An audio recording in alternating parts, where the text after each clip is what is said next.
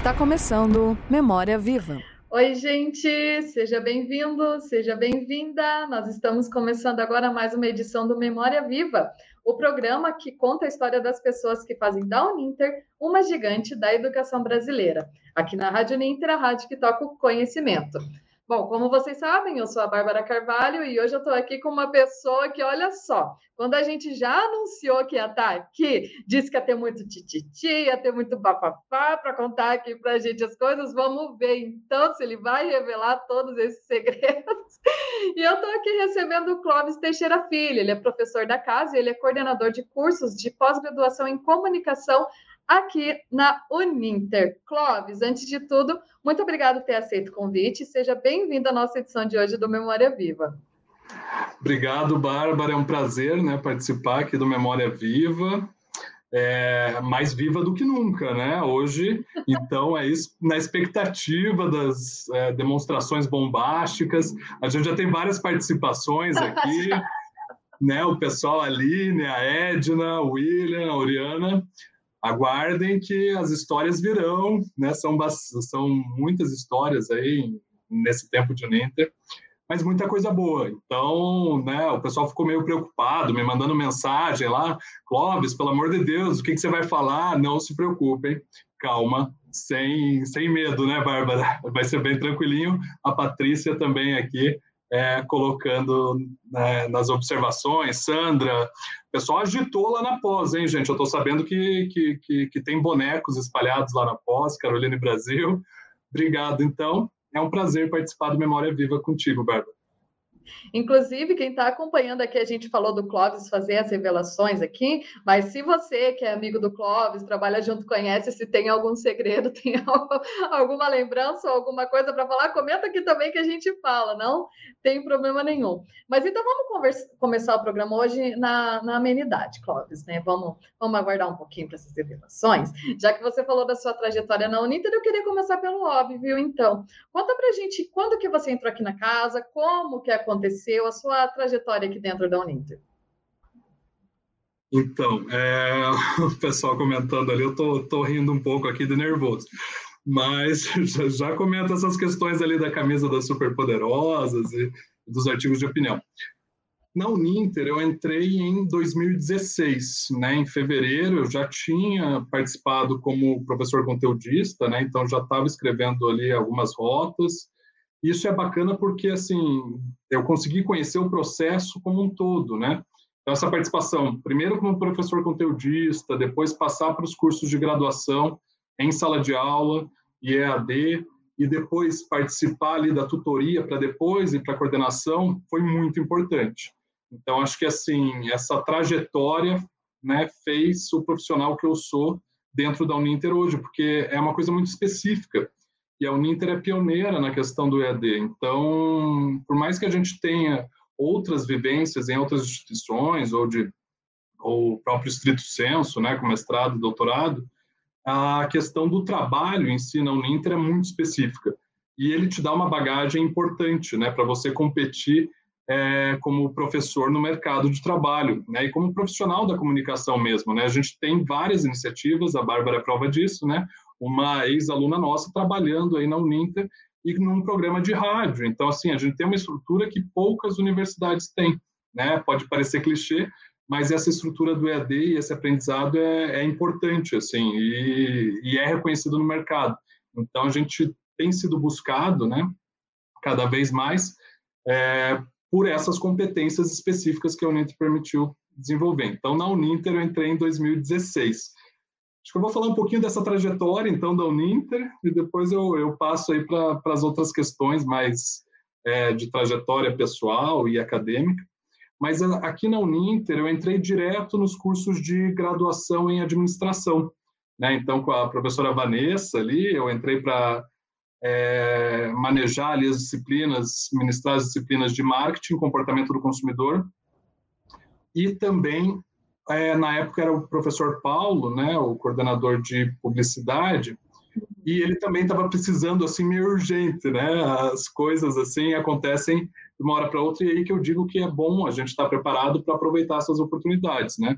É, como a minha formação é dupla, né, entre a administração e a publicidade, eu sou graduado em publicidade, mas meu mestrado foi em administração na área de marketing, é, eu consegui assumir as duas áreas. Então, o Paulo estava desesperado, a Vanessa também, e aí eu estava praticamente 40 horas em sala de aula, assim, dava muitas aulas, e eu amo isso, né? Então, sou apaixonado pela educação, e isso transborda em, em mim na sala de aula, assim, né? É, quem já viu minhas aulas, enfim, me conhece dentro de sala de aula, sabe que provavelmente me vê na rua ou em outro lugar e é um Clóvis dentro e outro fora de sala de aula, porque aquilo toma conta, assim, e acaba crescendo. Então, aí já vem várias histórias, porque já teve visita do Papai Noel em sala de aula, enfim, as didáticas vão mudando e eu gosto muito de trabalhar com é, iniciativas que motivem os alunos, né, que deem um gás assim, para os alunos. E a Consuelo, que acabou de comentar ali, a Patrícia e a Carla também, são prova disso, né? A Consuelo, coitada, ela me encontrava no corredor né, e falava assim, tão novo, tão novo, né? Por que professor? Enfim, mas estava assim, na, na essência já, né? A gente ria muito, assim, com, com o dia a dia, junto com a Com e, e com os professores de publicidade que me abraçaram de uma forma é, muito significativa e também de administração. Então, eu sou muito grato assim aos meus parceiros e a quem me indicou também né, para a Uninter, na época, a Mariana Monfort, que já trabalhava no curso é, de administração, e por esse abraço que eu tive dos coordenadores, enfim, né, depois a gente teve algumas trocas de coordenação, hoje com o Alexandre, com o Guilherme na comunicação, e aí eu pude é, fazer essa trajetória na Uninter. Então, entrei como professor de graduação, fui para a tutoria de marketing digital lá com Aquiles. Pô, não tem quem não conheça o Aquiles, né? No, em Curitiba, eu acho, né? As pombas da, da, das praças conhecem o Aquiles. Enfim, todo mundo. É, e aí fui trabalhar na tutoria com ele, aprendi muito. Fiquei dois anos afastado, né? Para fazer o doutorado em São Paulo, né? É, e aí voltei para Curitiba em 2000 e 2020, né, em 2020. Então, fiquei afastado em 2018, 2019 e voltei em 2020. A memória já não está tão viva assim, sabe? Vou lembrando no meio do caminho. E aí, é, tive a oportunidade de assumir a coordenação, né? Voltei na tutoria de jornalismo e, em seguida, já fui para coordenação na área de pós-graduação, que era uma área nova na pós-graduação. Então, foi um baita desafio também, porque o que eu tinha aprendido ali na tutoria, eu consegui utilizar também é, na, na coordenação de pós-graduação e com o auxílio maravilhoso da professora Edna, que já comentou aí, é, atual doutoranda também, né? Então, só orgulhos. E eu acho que esse é o segredo, né? Da jornada, estar cercado de pessoas boas e de pessoas que te ajudem, façam diferença e façam sentido na tua trajetória. Acho que é, isso me ajudou muito e agora na pós-graduação não é diferente com a William, com o José, com a Auriana, enfim, com todo mundo que já comentou aí, né? A Carol, a Paty, então é, é o segredo do sucesso, digamos assim. Muito bem. Eu acho que eu lembro dessa fase de quando você foi para São Paulo, que você se afastou da Uninter, né, no caso, para fazer. Eu não sei por que, que eu lembro, mas eu lembro. Não sei porque isso me marcou na memória, porque você não foi meu professor, né? Eu não tive aula com você, porque eu sou da área de jornalismo. Eu até ia fazer brincadeirinha, né, da rixa de jornalismo e publicitário, né? na área de comunicação. Mas brincadeiras à parte, eu lembro da turma dos meus colegas de PP que eles realmente, eles sempre elogiavam muito o Clóvis como professor, gostavam muito das aulas, né, das matérias que eles tinham. Porque na minha época, né, eu fui da última turma quando ainda tinha PP e JOR, que, eu, que nós fazíamos disciplinas juntos, né, daí tinha algumas separadas.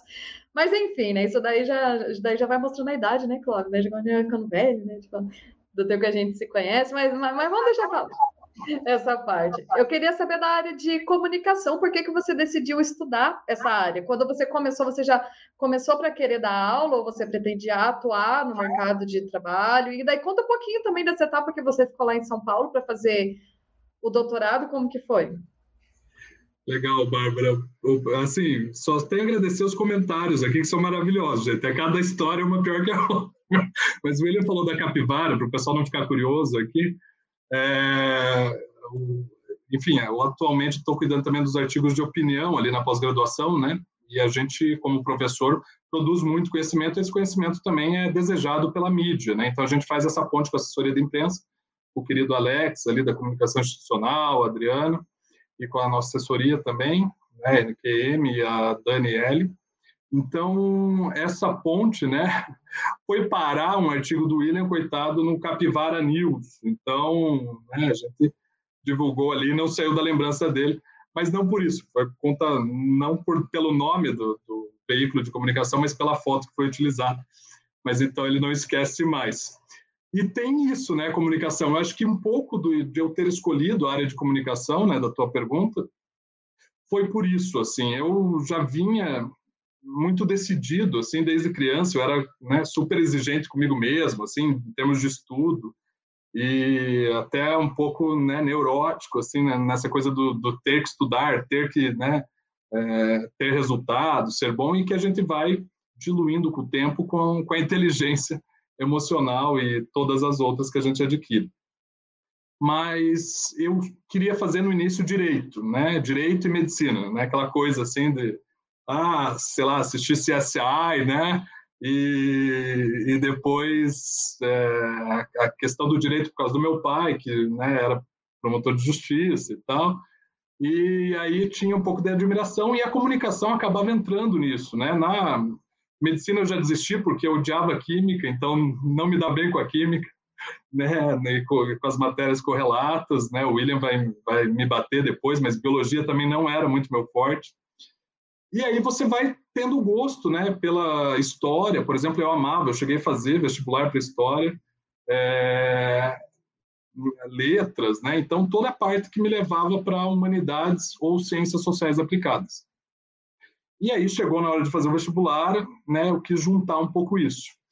E uma coisa que pouca gente sabe, né, é, é que também antes de iniciar na, no, na graduação e tal, assim, eu ia me metendo nas coisas muito novo, assim, sabe? Eu sempre fui de me enfiar de cabeça e gostar muito disso. E na época eu era muito tímido, eu tinha 11 anos de idade e eu era super tímido, assim, eu não falava com ninguém, eu, sabe, aquela pessoa meio ah, né? é, antissocial completamente, não que agora tenha mudado muito, mas mas assim, principalmente de manhã, né? Eu, eu mordo as pessoas e tudo mais.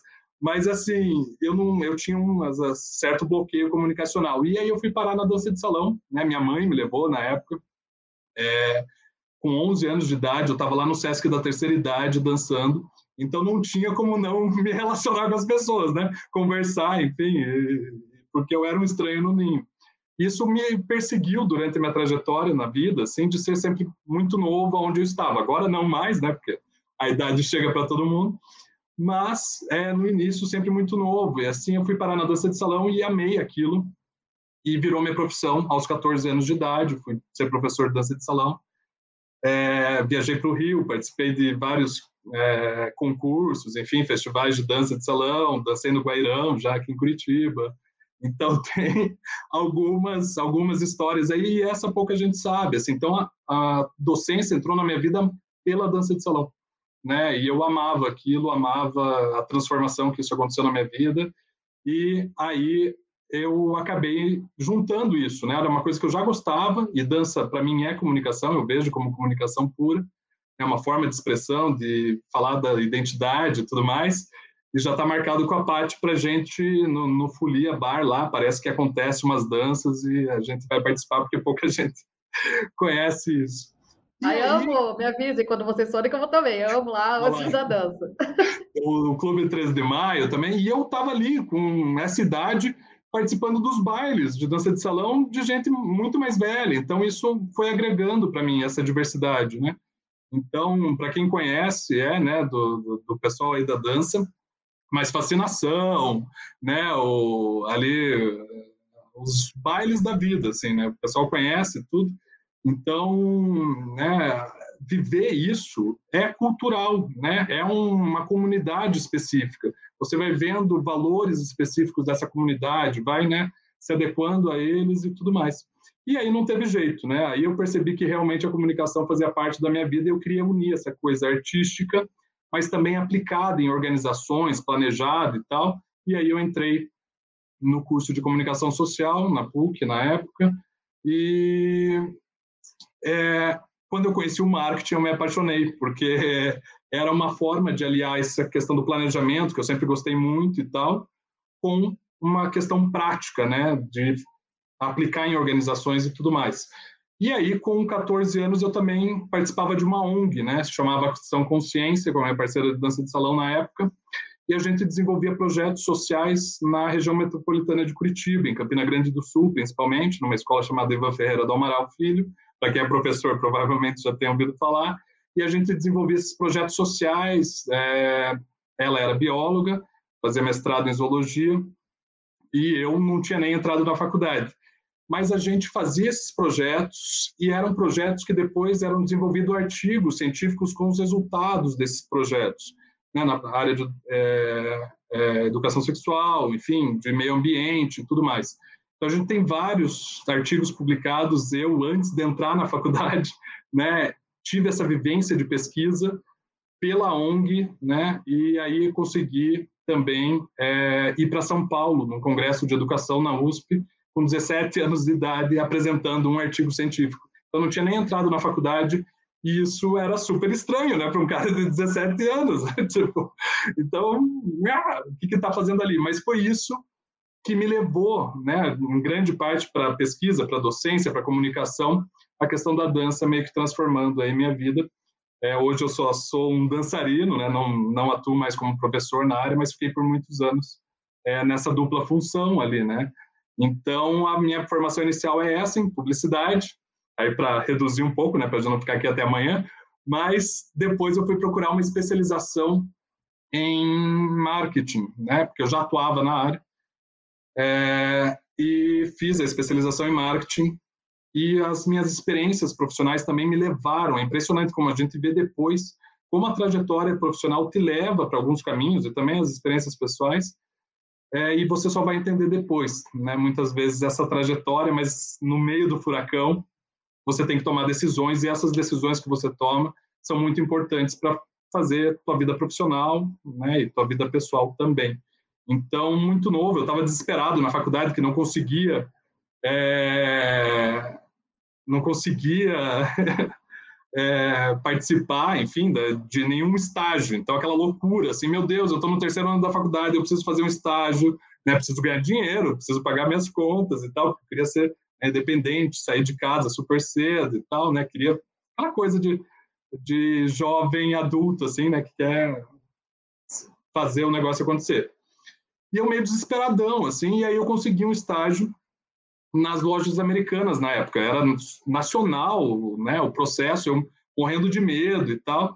E era um estágio muito bacana. Tinha prova, tinha entrevista. A gente fez não sei quantas mil entrevistas e entraram lá e depois do processo, acho que depois de dois anos de processo seletivo, assim, não do processo seletivo, mas já tinha sido contratado, não tinha mais ninguém desse processo seletivo. Então, nem sempre um processo demorado é um processo efetivo. Né? Alguma coisa aí estava errado depois né, da, da contratação, que acabou cada um indo para um lado. Mas foi uma experiência muito legal, porque eu passei por todos os setores de uma loja americanas. Então, minha vida começou no varejo. E varejo, para mim, ainda é uma paixão, porque ele é dinâmico, acontece cada coisa num dia.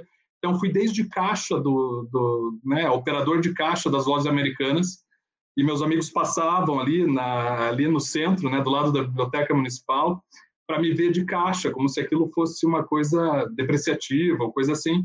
Mas eu aprendi muito ali naquela época. Depois eu fui para supervisor de caixa, fui para supervisor de setor, e até chegar à gerência comercial, que era o objetivo do estágio supervisionado.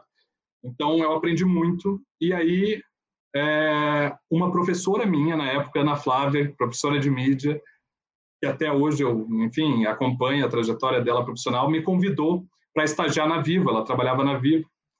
E na época eu fiquei assim, pô, meu Deus, né? Vou largar as lojas americanas, mas vou para Vivo, né? Uma empresa bacana, legal. Na, na época as lojas americanas não tinham setor de marketing, era o que eu queria e lá eu ia trabalhar no marketing. Então, fiz essa migração.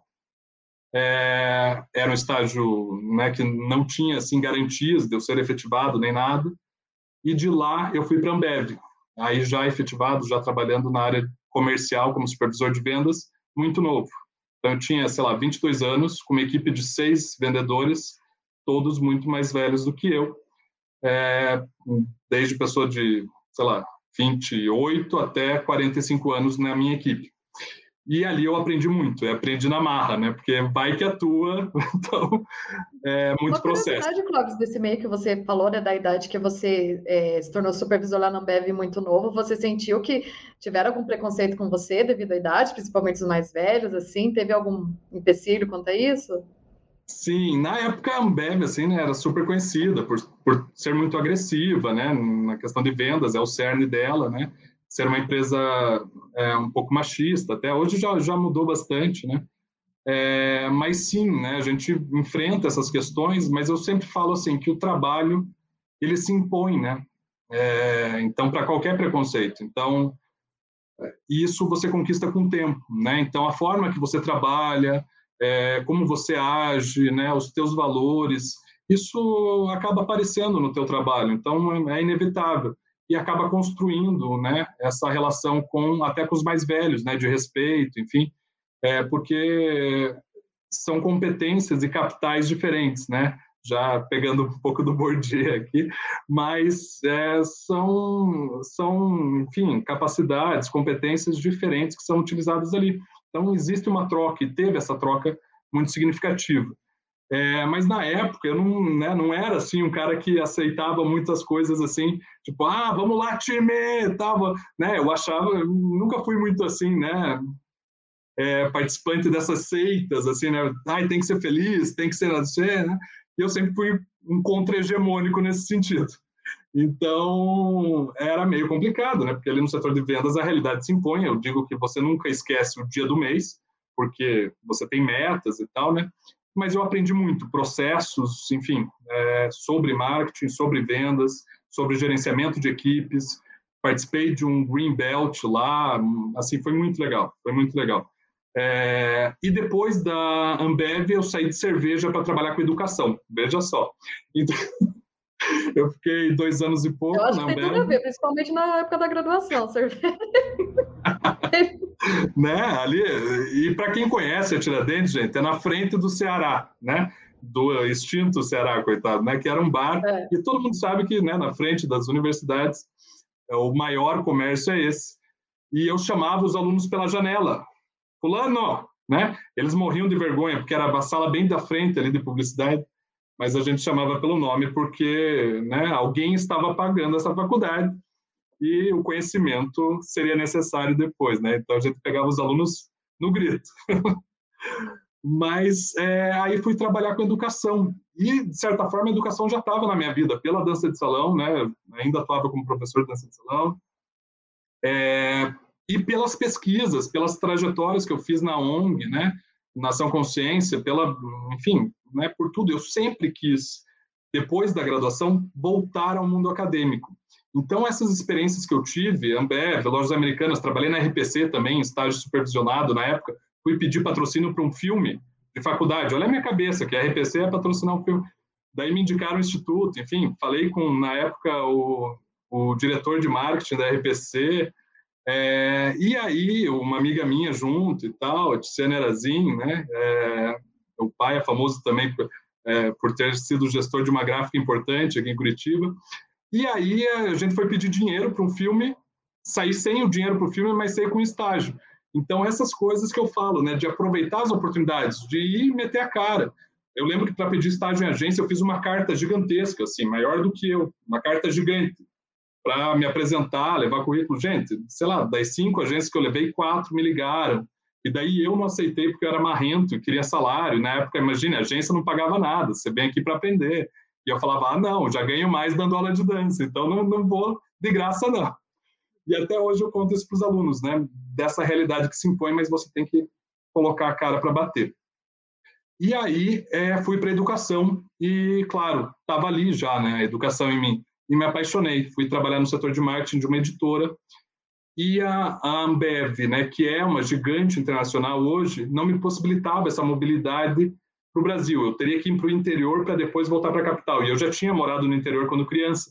Então, não queria voltar para o interior, né? Eu morei em Tomazina, Maringá, Telemaco Borba, Guarapuava e voltei para Curitiba. Pois eu sempre vou para Tomazina quando eu vou para o interior, as corredeiras e tudo. Tá, enfim. Saudades, a gente tem que marcar, a gente tem que marcar um, um dia para ir juntos lá, porque faz muito tempo que eu não vou. Ai, certeza, eu amo, fechou.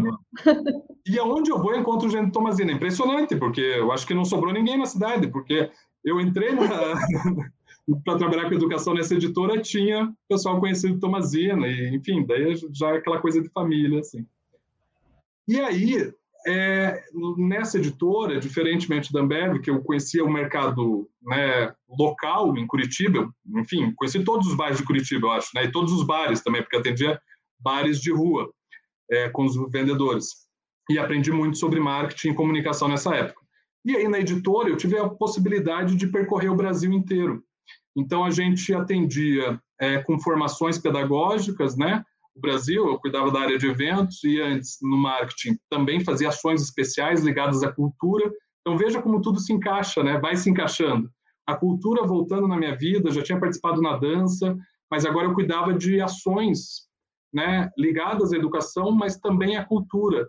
Peças de teatro, a gente desenvolvia com vários grupos do Rio de Janeiro, com o Boal, com o Luiz Boal, enfim, com né, peças como Pavão Misterioso, é, Quero Ser Grande, ações, iniciativas muito legais, assim, de projetos. E ali eu consegui colocar minha criatividade em prática e também essa parte é, de gerenciamento de resultados. Unir uma coisa com a outra, porque a gente precisava apresentar os resultados também. Não era assim, ah, vamos fazer uma peça de teatro e e pronto, né? A gente tinha um cliente e tal, tinha que é, reter esse cliente e aumentar a base de clientes. Então foi muito legal, já estou me dando uns patos aqui, porque é, eu sou conhecido lá na pós por apertar um patinho de plástico quando eu estou estressado, é quen para tudo quanto é lado. O pessoal quer me jogar pato na cara, mas tudo bem. É, eu acho que é, é por causa do tempo. E aí eu conheci o Brasil inteiro, basicamente a trabalho, né? Mas lugares além das capitais, assim como o professor Castanheira também viajou muito a trabalho, eu compartilho esse, esse, essa vivência com ele, né? E conheci muito o interior e essa realidade da educação brasileira, né? Então, antes de criticar a educação brasileira, o profissional da educação, conheça essa realidade, porque assim é muito muito pesada até, sabe? Então, é, acho que essa trajetória me ajudou bastante assim nesse sentido de ir para o interior do Amazonas, para chegar na escola a gente tem que pegar uma van até o porto de Iranduba, né, para pegar uma voadora até um barco maior que se chama Expresso, com umas malas né, de gravação, enfim, das aulas, de, é, do material didático que a gente usava e tal, para com esse barco expresso chegar do outro lado do rio, porque estava na cheia, a gente não conseguia passar a ponte para daí ter uma 4x4, várias 4x4 esperando a gente, porque é tudo barro, né? chegar no outro lado do porto, numa cidade chamada Manaquiri, né? no interior do Amazonas, ter esse carro esperando a gente, a gente entrar na caçamba do carro, porque não cabia todo mundo no carro, para chegar na escola. E ter lá 50, 100 professores te esperando para fazer um evento que enfrentaram provavelmente coisa pior do que a gente para chegar lá. Então, assim, isso foi muito bonito. A gente almoçava nas escolas, eles, enfim, tinham lá o alimento, conhecer os vários guaranás do Amazonas, Tuxaua, é, enfim, as festas de lá. Então, essa vivência da diversidade formou boa parte do profissional que eu sou hoje e da pessoa que eu sou hoje por conhecer é, realidades que eram muito diferentes das minhas. Assim. E, e é uma emoção falar disso porque é muita história. E você via é, assim a fragilidade que, que tem assim na, no interior na, e também na capital porque a gente tem uma realidade assim outra né? São Paulo Rio de Janeiro Curitiba Porto Alegre que quando a gente né, vai para outros lugares não é essa coisa do desdenhar o lugar mas de uma outra realidade que a gente não vê na trajetória midiática nacional. Isso não aparece, tem aparecido recentemente. Né? Uma visão mais regional, uma preocupação com a cultura local. Né? Então, isso era silenciado antigamente. Então, conhecer isso mudou minha vida. Assim. E depois eu fui parar na academia, já fazendo mestrado, doutorado, mas aí é, eu acho que é para uma outra pergunta. Se você eu já falei demais, já falei demais. Pois então, vamos continuar falando, fala dessa parte, até porque pelo que eu estava aqui na época, você chegou a dar aula no Senac também, é isso? Que eu acredito que essas, é, essas áreas como Senac, assim, onde tem essas aulas, elas são bem diferentes também, né, de quando você pega para dar aula numa faculdade, né, essas coisas assim. Então, conta para gente dessa, dessa parte também. É, foi bem diferente, assim, é, e isso tem a ver com a trajetória acadêmica um pouco. Então, é, aí eu estava lá na editora, essa questão da educação, já tinha um contato gigante com a educação, já tinha migrado da área de marketing para a área pedagógica, cuidando dos eventos de formação de professores, e eu fui parar. É... Chegou uma hora que eu falei, gente, ou eu volto para a academia agora, né, para fazer um mestrado, doutorado, para ir para sala de aula, que era o que eu sempre sonhei e tal, as... mas eu não me imaginava dando aula sem ter essa experiência prática antes também, porque a nossa área é muito prática, né? Você sabe disso, comunicação e ciências sociais, de uma forma geral, aplicadas, tem essa parte muito prática que você precisa viver, né, para estar tá ali com o aluno, falar, enfim, essas experiências mudaram minhas, minhas aulas. Eu falei, gente, ou eu volto agora, eu estava com 28 anos na época, ou vai ficar meio tarde, eu não vou ter muita paciência, porque eu sou reconhecido também por um cara que não tem muita paciência, assim, né, não gosta de repetir as coisas, essas questões, então tem um pouco disso, assim. E aí eu fui tentei o mestrado uma vez aqui na Federal do Paraná, na, na área de administração, e não passei da primeira vez. Eu fui para entrevista meio assim, será que é isso que eu quero? E, obviamente, fica evidente, né? É, aí o pessoal vai apertando na entrevista e acabei não passando. Na segunda vez, aí passei, para quem faz administração sabe que tem aquela prova bendita, né, da AMPAD, que é uma prova de raciocínio lógico, quantitativo, tudo que pessoal da comunicação adora. E aí eu ia muito bem raciocínio lógico, mas, enfim, pessimamente na, na parte é, de números, né? Mas a nota final acabou sendo boa, acabei passando, fui para o mestrado, mas na época eu ganhava bem, assim, para quem tinha 28 anos, porque ficava 15 dias viajando, não gastava com dinheiro pessoal, né, pela empresa, e ficava 15 dias em casa. Então, era um salário relativamente bom e eu larguei tudo para fazer o mestrado. Bendita hora, né, Bárbara? Hoje em dia não sei se eu faria isso, mas ainda bem que eu fiz na época. E larguei tudo para viver de uma bolsa de mestrado, que era R$ 1.500 na época, ainda é. é. Então isso me apertou. Já morava sozinho na época e falei, meu Deus, e agora, né? Comecei a, dar, a reativar as aulas de dança para ganhar dinheiro. E uma amiga minha, que é, já né, atuou aqui também na Uninter em várias aulas, ela já gravou como professora conteudista para gente, a Rita Barchic, minha parceira de mestrado, me indicou para trabalhar numa faculdade, e aí eu comecei a dar aula, assim, em 2013. Então, aí já faz um tempinho que eu entrei na docência e nunca mais saí, porque realmente era o meu lugar, assim, né, apesar dessas outras formações terem passado. E aí, na Uninter 2016, como eu falei, saí para fazer o doutorado em 2018, e aí a, o doutorado foi uma outra surpresa, porque sabe quando você faz um negócio meio assim, cara, eu vou fazer para ver como é que é, né? Então foi mais ou menos assim. Eu né, fui lá para São Paulo, eu assisti às aulas como ouvinte. Então o que acontecia? A aula que eu fui assistir como ouvinte, né, tem um processo seletivo para você participar, eles chamam como aluno especial. Não é ouvinte, porque você tem que fazer as avaliações e tal, produzir artigo, é, você participa de um processo seletivo pelo currículo. Passei e fui assistir essas aulas. Era toda quarta-feira, quarta-feira à tarde, se não me engano. Que, que eu fazia? Eu saía de Curitiba quarta de manhã, pegava um avião, chegava lá para assistir aula, na hora do almoço comia alguma coisa, assistia aula, voltava quarta noite para Curitiba de avião, ou seja, gastei bastante né, para entrar nesse doutorado. E na quinta de manhã eu estava dando aula na Uninter, então foi uma loucura, né? Todo mundo fala, ah, né? Pô, mas o cara é, nasceu virado para a lua. Não é bem assim, né? É, o pessoal vê só a cachaça, não vê os tombos que leva, né? Então eu fiz isso durante meses, né? Meses. A, a aula são quatro meses. E aí fiquei nessa, indo e voltando.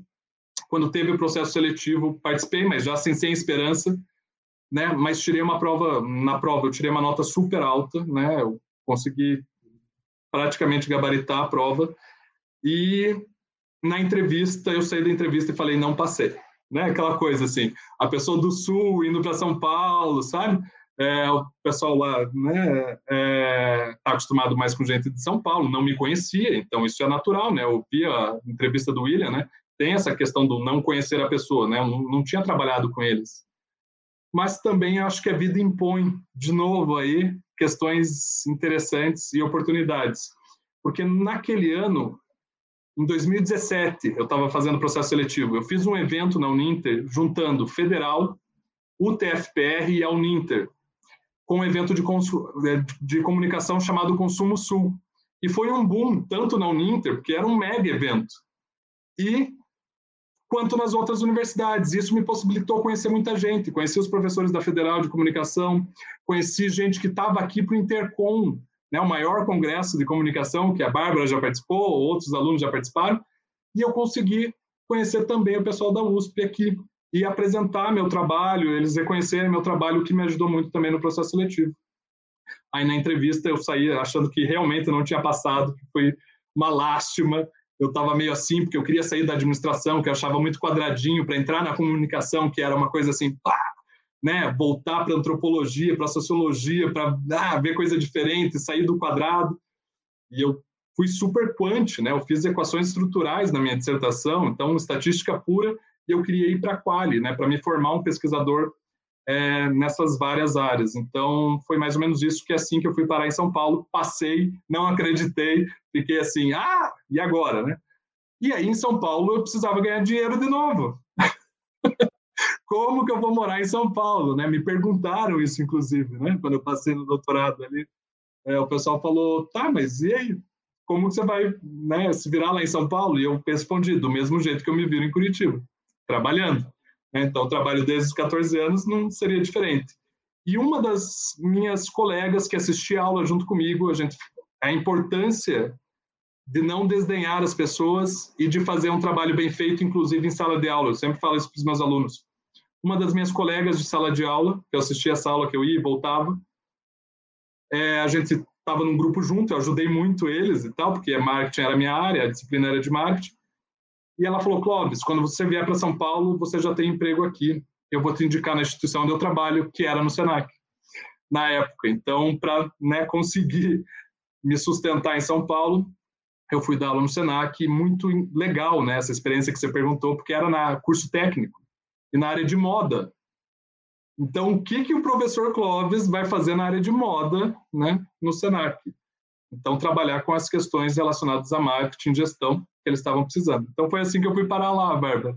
Basicamente, é, essa trajetória aí para fazer o mestrado e o doutorado. A Bárbara provavelmente caiu, voltou, voltou ali. Para mim, estava tava risquinho. Eu fui parar no Senac para dar aula no curso de moda e foi muito importante para mim, porque como aluno da USP, depois eu fui convidado, como professor convidado, para assumir as cadeiras de marketing, né, pela minha orientadora, inclusive, a Clotilde Pérez, né, eu devo muito a ela também esse tempo que eu fiquei lá, para assumir aulas é, na especialização lá da USP na época, e para mim, pô, era uma excelente trajetória e uma visibilidade gigantesca.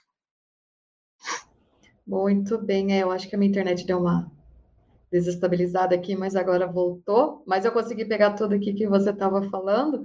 E é muito incrível a sua trajetória, né? Muito surpreendente. Muita coisa que você já veio falando que a gente nem imaginava, tipo da dança. Eu nem poderia imaginar dessa questão da dança. E eu achei muito bacana. E a gente percebe o quanto você, como profissional e pessoal, se mistura, né? É, parece que não dá para a gente ver o Clóvis sem ser comunicador, né? E vice-versa, todas essas coisas assim. Mas eu queria então tocar mais um pouquinho então da sua vida pessoal, Clóvis, da gente falar. É... Queria saber de ti algum momento que seja muito marcante. Imagino que a, quem te conhece, né, sabe que ano passado você passou por um momento bem difícil, né? Sim. Que a gente teve. E eu queria que você falasse um pouquinho sobre isso é, da força né, que você teve para continuar e, e, como, como isso te marcou, né? Como isso te trouxe para a gente ser o Clóvis que, é, que a gente conhece hoje. É, vamos ver se eu consigo falar. Você começa a chorar, vou começar a chorar também, mas não tem problema, todo mundo chora. A, a emoção acaba pegando bastante. Mas antes de entrar nessa situação do ano passado, eu acho que assim, a, uma coisa que você coloca, ela é muito presente na minha vida. Eu sou muito transparente, assim, eu não consigo ah, o cara vai falar que gosta de vocês. Né? Cara, eu sou muito transparente. Quando eu não, eu não sou, o meu olho me denuncia, porque o olho é tão grande que eu faço aquelas expressões assim, tipo, ai meu Deus do céu. Então, eu sou quem eu sou e, e assim, obviamente que trato com respeito os outros, mas eu sou muito transparente, assim. E essa diversidade, né, por ter passado por várias experiências, ela é presente na minha vida, né? é, nos relacionamentos que eu tive, nessas vivências de várias cidades desde criança, é, de vir para a capital né, do Paraná e com o sotaque de porta e, e muito criança, vir com o uniforme errado da, da, da, da escola, porque para ser chacota, né, né, porque já tinha mudado o uniforme, mas no interior não tinha mudado, porque até chegar no interior demorava as coisas, né?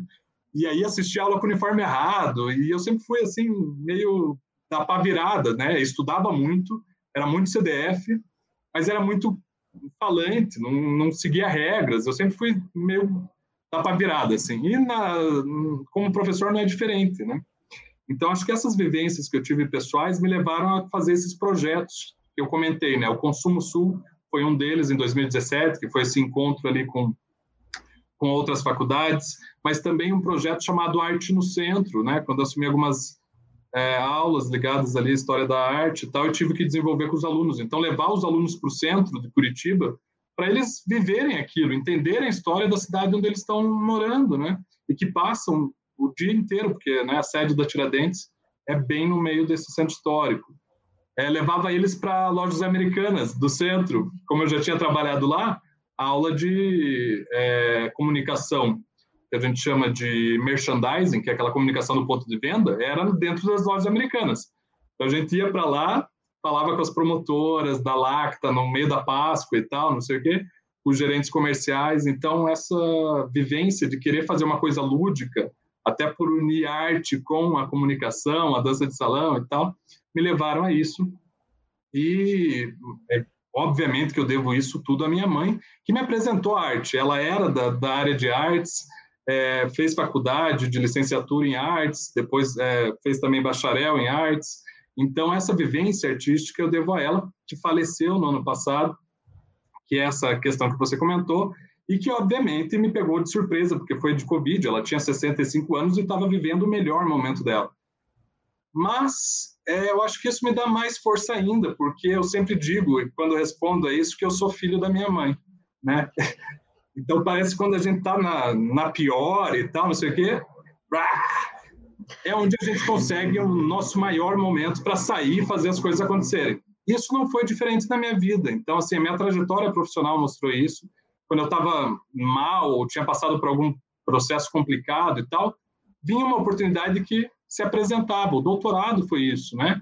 Na minha vida também. Então, assim, tiveram mudanças ali eu estava complicado, assim, né, numa situação complicada. Eu falei, ah, então, eu acho que é melhor, agora é o momento de eu fazer o doutorado, porque depois eu vou ficar muito velho, então, ressurge. Eu acho que o segredo é esse, né? A gente não ficar assim, é, não quero dar uma de positividade tóxica aqui, né? Ah, tem que ser resiliente, tá?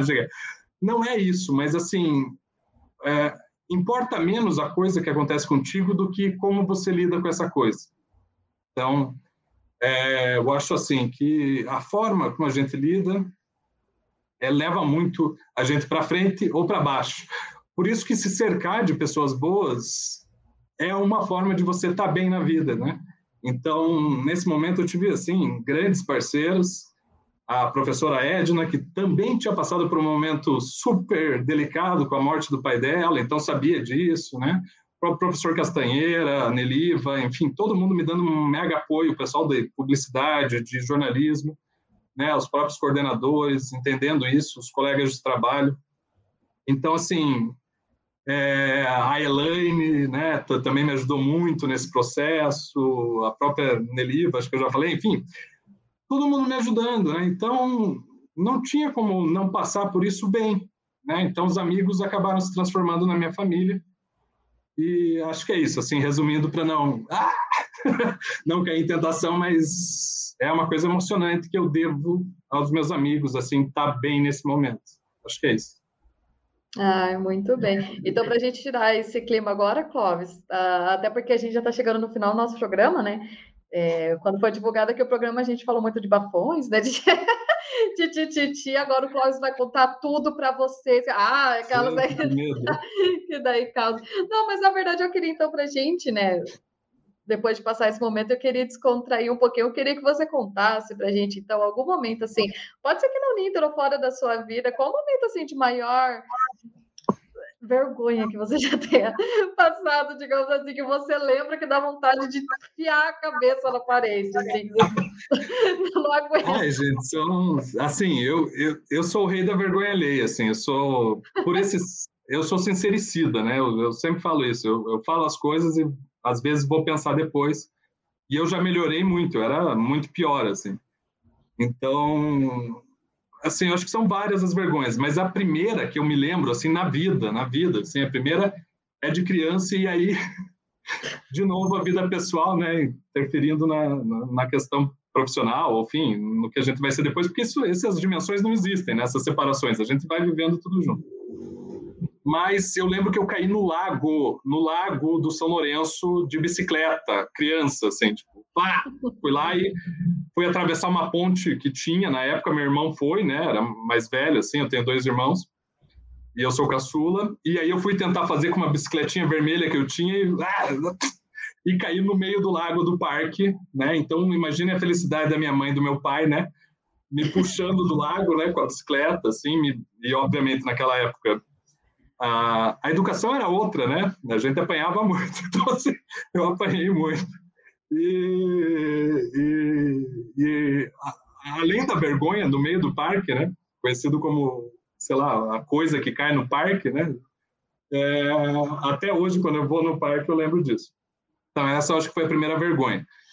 Profissionalmente, foram várias, eu acho, assim, né, e com aluno a gente tem muita coisa é, vivenciada, assim, né, eu digo que em sala de aula, é, o parque é lotado, Carol, é tipo final de semana é, a gente tem essas vivências com o aluno muito muito legais assim. Então acho que os micos que eu paguei foram para motivar os alunos nessa participação educacional. É, me vesti de Papai Noel para fazer as revisões de final de ano sempre. E eu era muito mais magro né? Naquela época eu era uns 10 quilos mais magro. Então era um Papai Noel meio e aí, para quem conhece minhas aulas, já assistiu, eu jogo coisas, né? Eu jogo coisas nas aulas, né? Não sei se tem alguém do RH assistindo, mas é lúdico, é, pra, é pedagógico, é um, é um recurso pedagógico. É, e aí eu jogo coisas e tal, e o pessoal pede coisas, pega no ar e essas coisas assim. E como o Papai Noel levava algumas balas e tal para jogar, para fazer a revisão, separava em grupos e tal para conseguir fazer essa revisão. Mas já aconteceu de jogar coisa, né? Nas pessoas e não pegar direito, ou as pessoas pedirem. Então, esses micos, assim, de revisão. Eu fazia a revisão do meio de ano, que era o arraiado da dentadura. Não sei por que, na minha cabeça, eu juntei, sei lá, a parte de terror, uma dentadura de vampiro, com a festa junina. Em algum momento eu juntei. Eu acho que era a única coisa que eu tinha em casa para usar como recurso pedagógico e juntei essas duas coisas. Então, fazia uma festa, um arraiá, era a revisão também, e aí tinha uma pessoa específica dos alunos lá para ficar com a dentadura, começava a babar, daí não conseguia falar, sabe? Aquelas coisas assim. Então, os alunos lembram muito disso, geralmente. Mas era uma forma de fazer uma revisão né, que não fosse chata e que os alunos chegassem na prova, né, lembrassem disso e lembrassem disso na vida, que é o principal, né? Ah, eu lembro agora, eu tenho um cliente chato, o professor falou disso, como é que eu passo verba, como é que eu apresento orçamento para o cliente e tal, tudo isso, porque eu trabalhava na área de planejamento de publicidade. Então, acho que as vergonhas são essas, assim, fora as várias. Na pós, assim, eu já coleciono vergonhas, porque eu acabei de entrar, mas já coleciono algumas, né? Num evento muito grande da pós-graduação, é, a gente, cada coordenador foi apresentar e tinha que entregar o certificado lá e e a, a premiação para quem era o premiado, o professor Guilherme aí também, né, lembrando das, das pérolas lá também do jornalismo. Por onde passou tem história. Né? Mas no meio da, do evento eu não consegui achar uma pasta com certificado e ficou gravado isso, né? E eu lá, ah, ah cadê a pasta? Né, do lado da Oriana, é, fiz ela passar vergonha. Então são algumas, mas assim acho que eu lembro bastante para a gente finalizar assim desses eventos que eu consegui fazer, né? A questão do consumo sul, a entrevista recente com a Imaculata, né? Que é a, a papisa da comunicação no Brasil, né? Então com a Maria Imaculata, que foi para a revista Uninter de Comunicação, né? O professor Guilherme está aí, também possibilitou essa essa entrevista.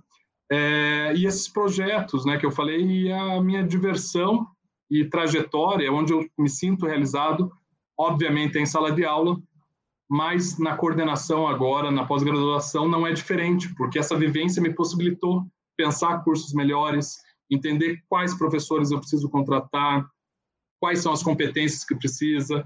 Professora Edna sempre ajudando. É... Por que, que a Edna falou de cantar? Ali.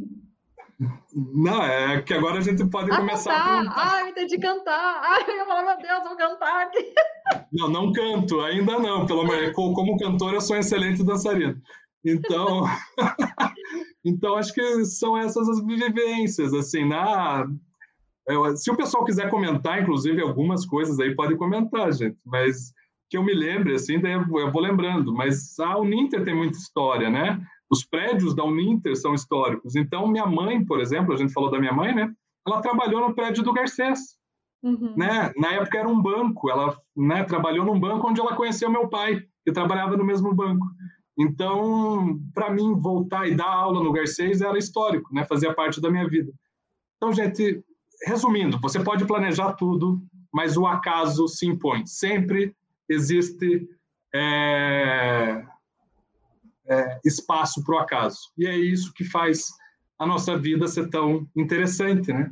É o acaso, é a arte, né? A realidade pura e simplesmente, como planejamento, né? embora eu seja da área de planejamento, ela é dura demais para ser vivida. Então, ela precisa desses momentos. Para quem me viu, sabe que eu sou um cara que estou dando risada e tal, até quando estou tô, tô mal. Então, então, acho que é o meu jeito, o meu cano de escape, se cercar de gente boa Acho que é isso. Tinha um monte de coisa para falar aqui que eu notei, Bárbara, mas, enfim, eu acho que o meu trabalho mostra muito isso. Eu fui parar no consumo uhum. por conseguir trabalhar com coisas diferentes, né? Então, para quem me conhece a trajetória profissional de pesquisa, eu trabalho com comunicação e consumo e cultura.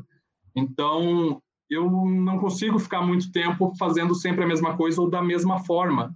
Eu gosto de inovar, gosto de propor coisas novas e projetos novos.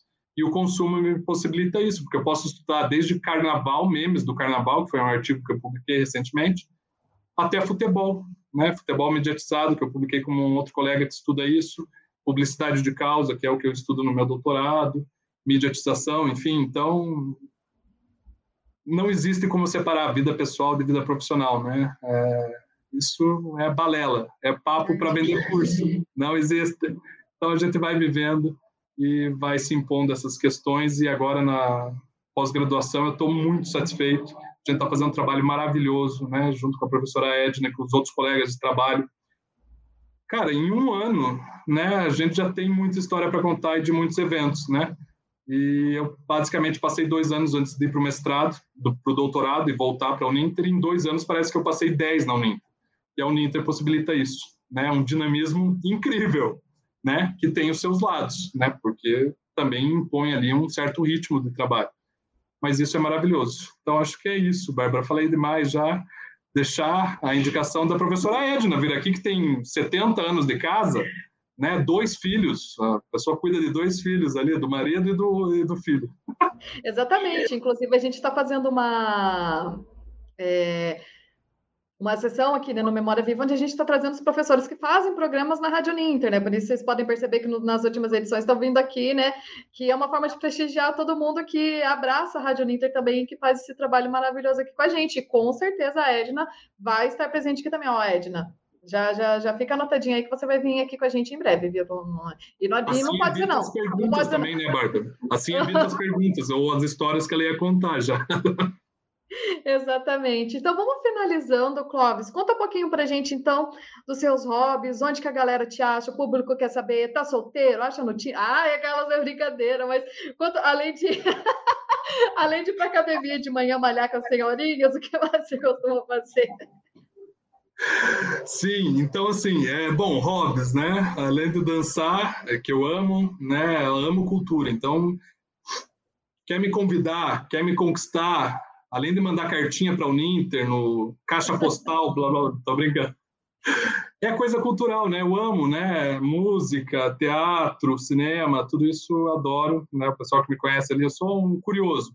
De música eu entendo pouco, né? Talvez a área artística aí que eu menos entendo é, mas gosto também. Sim, estou solteiro desde um pouquinho depois da morte da minha mãe, então faz pouco tempo aí.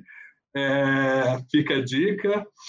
Mas é, eu queria deixar também meus contatos aqui, né? No Instagram, que é o que eu mais uso, né? Clovis TF, T de tatu, F de faca, que é também é o que eu uso assim como codinome para todas as outras mídias sociais. E para quem me conhece também, eu posto, eu não separo a minha vida profissional da pessoal também no Instagram, tá? Da mesma moto. Então, não me adicionem achando que eu vou postar só grades, só ah, a posta linda e não sei o quê. Eu vou misturando isso, porque eu realmente acredito nisso, né? Eu acredito em duas coisas principais para trabalho. Trabalho não se faz de forma entediante, não precisa ser sério para ser competente, né? Você precisa, pode ser engraçado, pode ser leve, é, e pode ser competente também. E a outra coisa que eu acredito muito é na que a vida é indivisível, não existe essas esferas divididinhas. Então, acho que isso faz parte de quem eu sou, do profissional que eu sou, né? A vivência da minha cultura, eu ir na academia de manhã antes da antes da Bárbara e lembrar da família da Bárbara, meu Deus do céu, o que eu estou fazendo na academia de manhã? Aqui a Bárbara vai pagar. Mas é, são coisas, né? São coisas que formam a nossa identidade, as questões que a gente consome. Então, é, eu misturo muito isso. É, de novo, eu agradeço né, o convite. Para mim foi um prazer fazer esse, esse, essa retomada. Tinha muita coisa que eu nem lembrava. Né? As empresas que eu passei, 10 anos de experiência antes de voltar para a academia, e que eu passei por conta é, da academia para dar aula melhor, para ser um professor melhor é, e são experiências que hoje fazem sentido. Então, acho que muita coisa que a gente vive no meio do olho do furacão, às vezes não faz sentido, e depois, né, vem e faz sentido para a gente. Então, toda vivência importa, e essa daqui não foi diferente. Queria agradecer de novo, Bárbara, e vamos marcar essa viagem para Tomazina o quanto antes. Com certeza. Vamos lá nas corredeiras. Para quem não conhece, gente, Tomazina é uma cidade pequena, mínima lá no norte, né, do Paraná. Ó, o R já denunciando, é o norte do Paraná. Norte e... pioneiro.